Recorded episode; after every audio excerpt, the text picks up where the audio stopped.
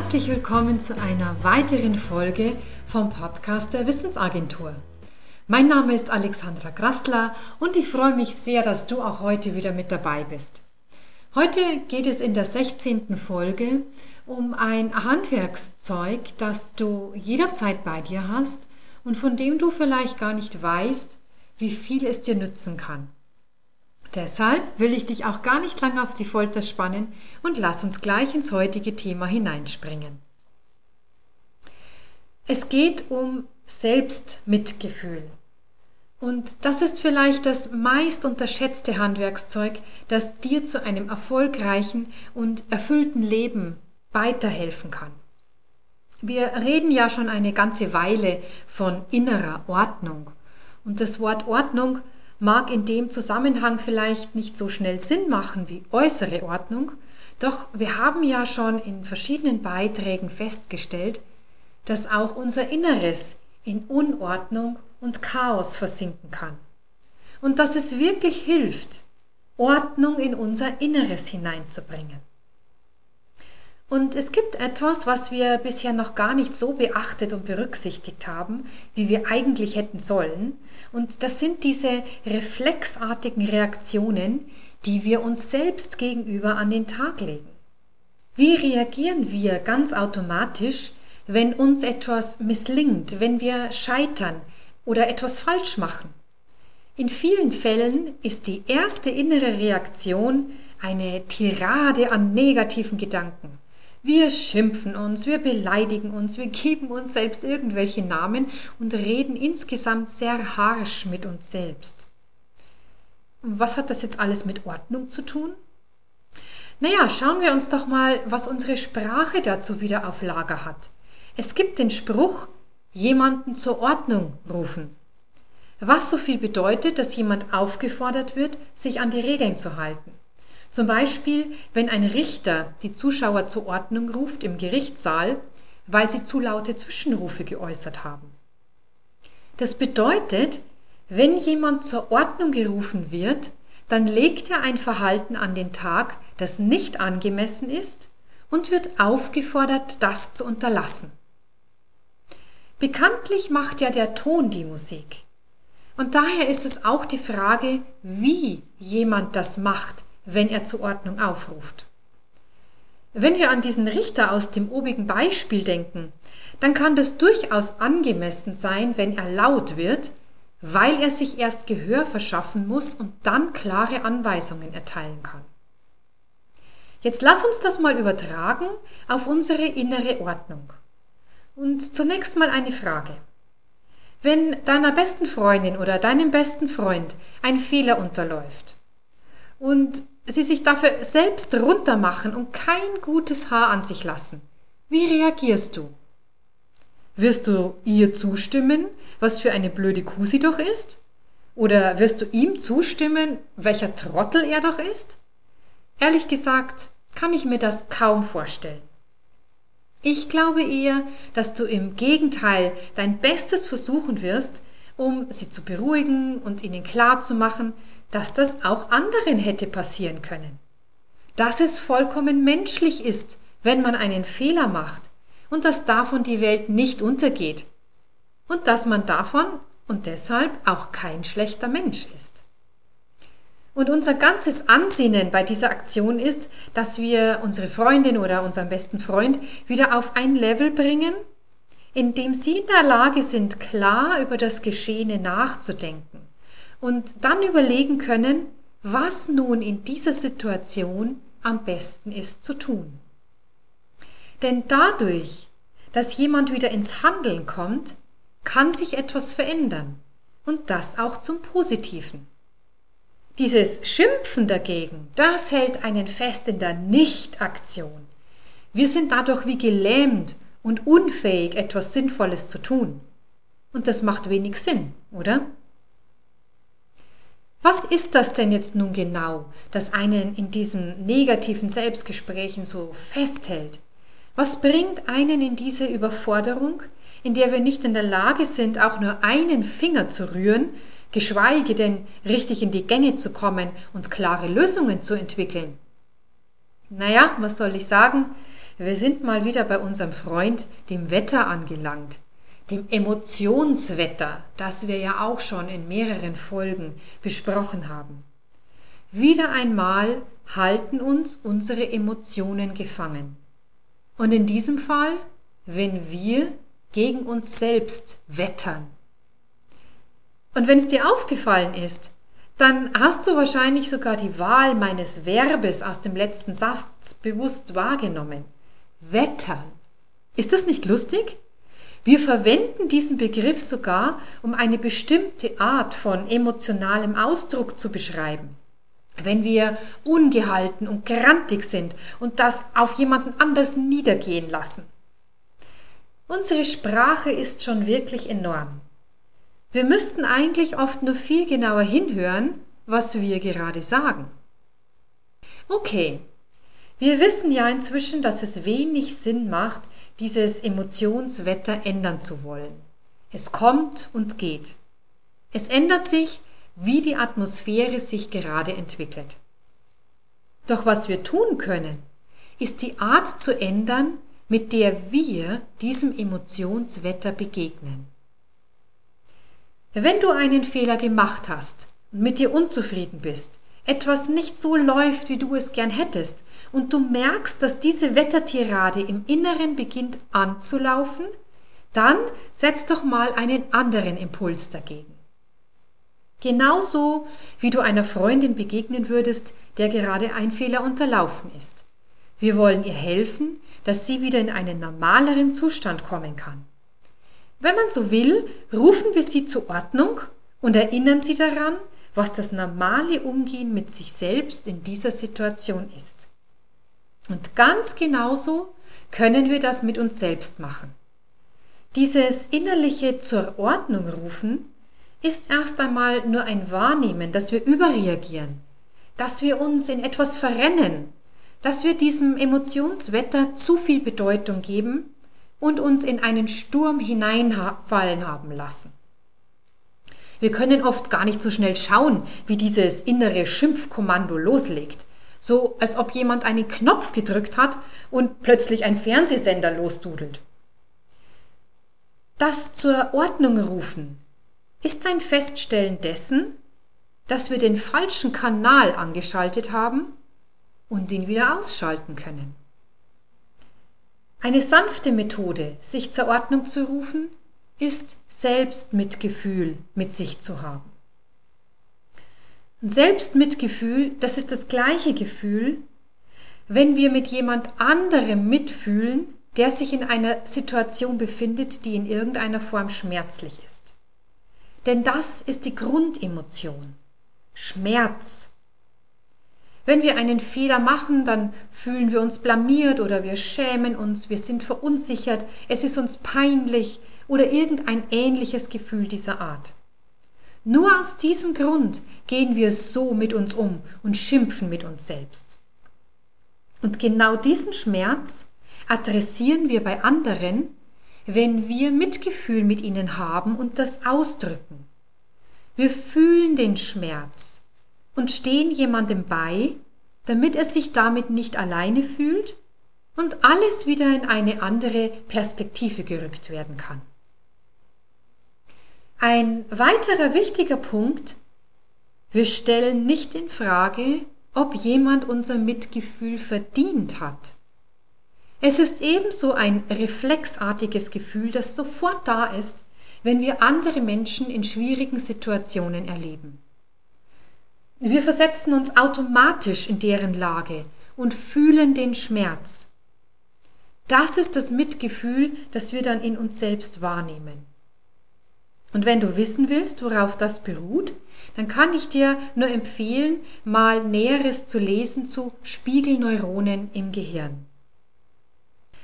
Wir gestehen dem anderen automatisch zu, dass es in Ordnung ist, diesen Schmerz zu fühlen und dass er damit nicht allein ist. Dass es in Ordnung ist, diesen Schmerz zu haben. Kein Gefühl ist richtig oder falsch. Es ist zunächst erst einmal nur da, genau wie das Wetter. Es ist einfach nur erst einmal da. Doch wenn wir mit uns selbst ins Gericht gehen und uns innerlich Sachen an den Kopf werfen, mit uns reden, wie wir nie mit unseren besten Freunden reden würden, dann scheint es so zu sein, als ob wir damit klarstellen, dass es nicht in Ordnung ist. Dass es nicht in Ordnung ist, den darunterliegenden Schmerz fühlen zu müssen. Wir schneiden uns durch unsere Tiraden davon ab. Und vielleicht auch, weil wir den Schmerz nicht wirklich fühlen wollen weil wir nicht wirklich wahrnehmen wollen, wie peinlich uns etwas ist. Den Schmerz wahrhaft zu fühlen, das ist jetzt nicht gerade unsere Lieblingsbeschäftigung. Doch wenn du jemandem anderen Mitgefühl entgegenbringst, dann kannst du oft im wahrsten Sinne diese Erleichterung spüren, die im anderen abläuft, wenn er merkt, dass es da jemanden gibt, der den Schmerz sieht und ihn deswegen nicht wegstößt. Und diese Erleichterung kannst du auch dir selbst zukommen lassen, wenn du Mitgefühl mit dir selbst hast. Schlussendlich haben wir alle die Angst und den Schmerz, dass wir nicht mehr anerkannt werden, dass wir nicht mehr dazugehören und ausgeschlossen werden und im letzten Ende nicht mehr geliebt werden, wenn wir einen Fehler begehen. Deswegen passiert es auch oft, dass wir eben so harsch uns selbst gegenüber werden. Wir wollen auf jeden Fall verhindern, dass wir allein dastehen. Doch die Verbindung durch das Mitgefühl zeigt, dass es eine Verbindung gibt. Wir selbst schneiden die Verbindung zu uns ab, wenn wir nicht in der Lage sind, mit uns selbst Mitgefühl zu haben.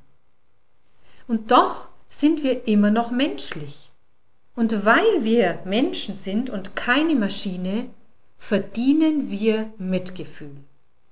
Das ist uns mitgegeben. Wir dürfen selbst Mitgefühl haben. Wir dürfen uns sagen, oh das ist wirklich schlimm, dass das jetzt passiert ist. Ich fühle meinen eigenen Schmerz und nehme mich trotzdem an. Wie ich das bei einem Kind tun würde, darf ich mich trösten. Ich darf mir selbst sagen, das ist nicht so schlimm. Das hätte auch jemand anderem passieren können.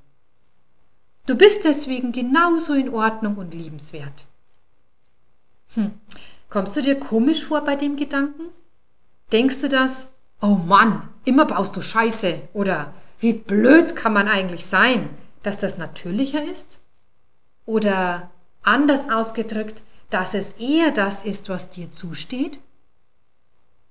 Denkst du wirklich, dass dich selbst abwerten, und nichts anderes ist das, dass das der richtige Impuls ist? Glaubst du, dass wenn man einen Menschen zur Schnecke macht und kein gutes Haar an ihm lässt, weil er einen Fehler gemacht hat, dass er dadurch zu einem besseren Menschen wird? Vor allem, wenn man ihm solche Sachen wie immer machst du oder nie kriegst du hin, dass es an den Kopf wirft, dass ihn das wachsen und aus seinen Fehlern lernen lässt? Interessante Frage, nicht wahr?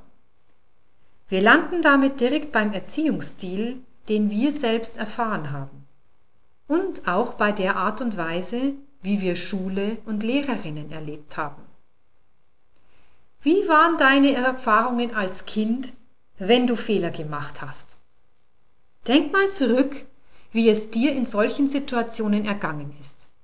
Was ist da geschehen? Hat dich möglicherweise ein Lehrer bloßgestellt, weil du an der Tafel etwas Falsches geschrieben hast? Oder haben dich Mitschüler ausgelacht, wenn du beim Ausfragen versagt hast? All diese Erlebnisse sind es, die unseren Umgang mit uns selbst und mit der Welt prägen. Wir gehen interessanterweise davon aus und stellen es auch überhaupt nicht in Frage, dass das der Umgang der Wahl ist. Auch wenn wir es vielleicht nicht gut finden, ist es der Reflex, den wir uns selbst gegenüber an den Tag legen. Wenn du standardmäßig erlebt hast, dass du für Fehler zur Schnecke gemacht worden bist, ob jetzt daheim oder in der Schule oder auch von Freunden, dann wirst du das auch als Standardart auf dich selbst anwenden. Möchtest du das ändern? Dann ist immer der erste Schritt, dass du dir das Bewusstsein dafür schaffst, was da für ein Reflex abläuft. Der erste Schritt heißt, diesen Moment des Innehaltens zu haben. Und das kann den Unterschied bedeuten, was danach kommt.